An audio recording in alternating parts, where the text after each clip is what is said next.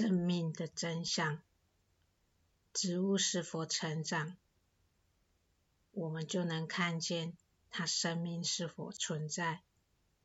从它成长的速度，我们就可以知道它生命活跃的程度。在我们认识灵性生命前，我们只观察我们身体的成长，只注意到。我们健康的状况，而展现出来不同的生命活动力，这是我们肉体的生命。那灵性生命，我们怎么去关照它生命的迹象及它活跃的程度呢？在把哈伊的经文很清楚的告诉我们，灵性品质就像我们身体的器官。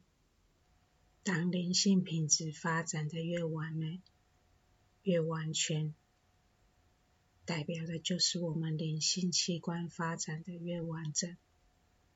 健康程度是我们肉体的生命迹象。同样的，灵性品质的完美程度是我们灵性生命健康的迹象。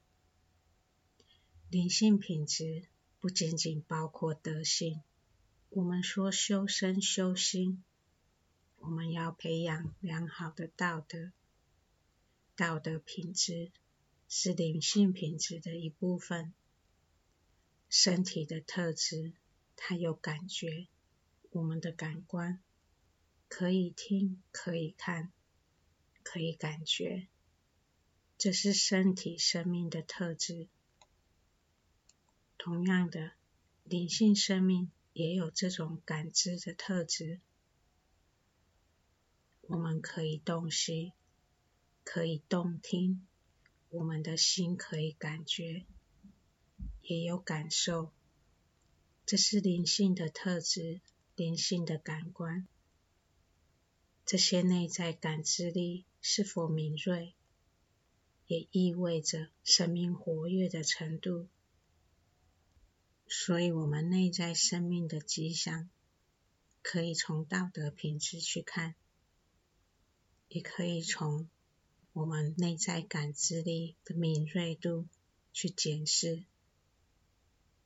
因此，我们可以理解，为什么培养这些内在的品质，在灵性生活是很重要的，因为它展现了我们的内在生命。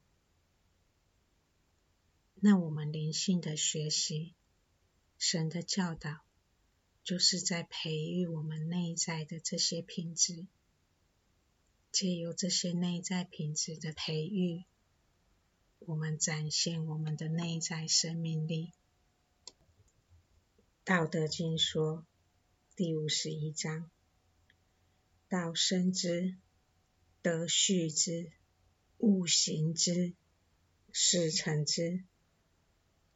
神创造了万事万物，用美德化育我们的灵性生命。在美德的化育下，灵性生命渐渐成长。物行之，就是灵性生命渐渐成长，而最终产生的果实。事成之，能不能长出果实，结出那果实？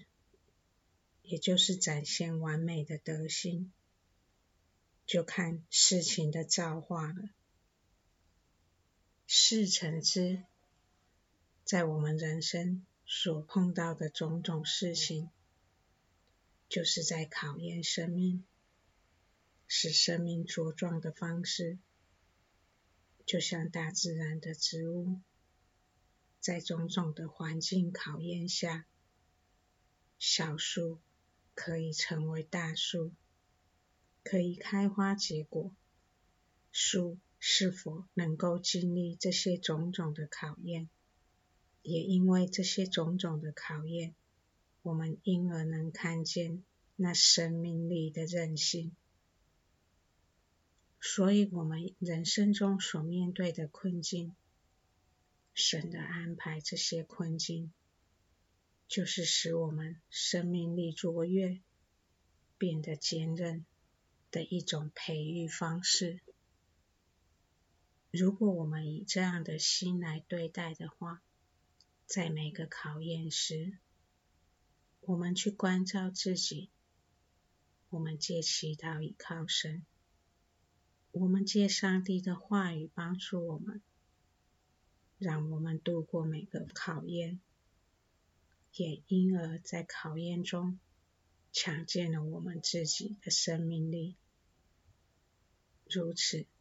人生的经历，就能让我们看见自己的生命在成长，看见自己生命的成长，知道自己越来越能面对事情时，我们就知道我们的生命力被加强了。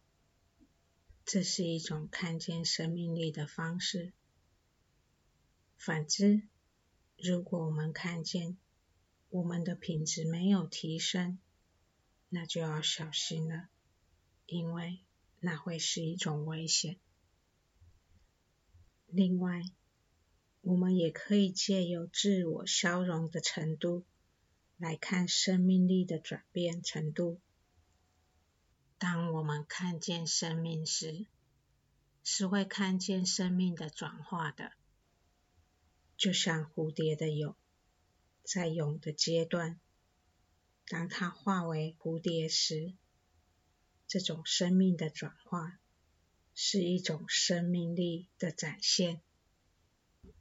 我们人类有两种天性，一种是属于动物性的、自然性的，另一种是属于神性的、使人崇高的。那自我是属动物性的。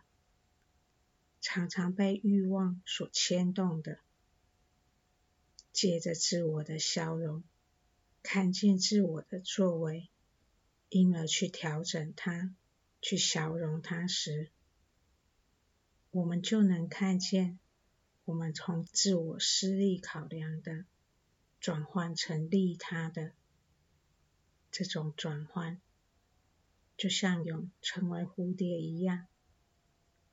在神的眼中，这种转换就是他创造我们、展现生命的方式。他的期望，他期望我们展现生命的方式。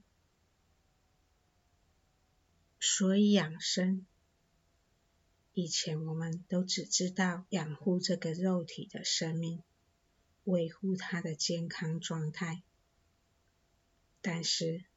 在神的眼中，护生，真正的护生，就是爱惜我们自己的，也爱惜他人的灵性生命。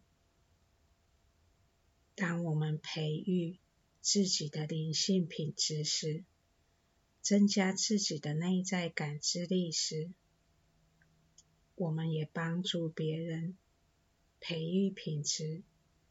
增加内在感知力时，这种呼声是神所期望看见的。所以因果是什么？当我们不爱护别人时，当我们的自我膨胀时，变得不爱护别人的生命时，神就会让事情降临，来抑制我们，来阻止我们。如果事情降临了，我们能够自省，知道自己已经脱离了生命之道，也就是爱护生命的准则时，只要我们调整，神是原谅人的，因果事情的发生是缘起，是帮助我们认识自己，是帮助我们修身自己。是帮助我们学习爱惜自己的生命，也爱惜他人的生命；是帮助我们培育我们的灵性品质，让我们的生命更卓越。这是缘起。所以事情发生时，我们一定要、一定要反思，看看自己还有哪些灵性美质需要培育？只要我们回到灵性生命的培育，回到这生命道路，神是一直帮助我们的。这也就是事成之的用意了。但愿这样的解释，我们都能更爱惜自己的灵性生命，也爱惜他人的灵性生命。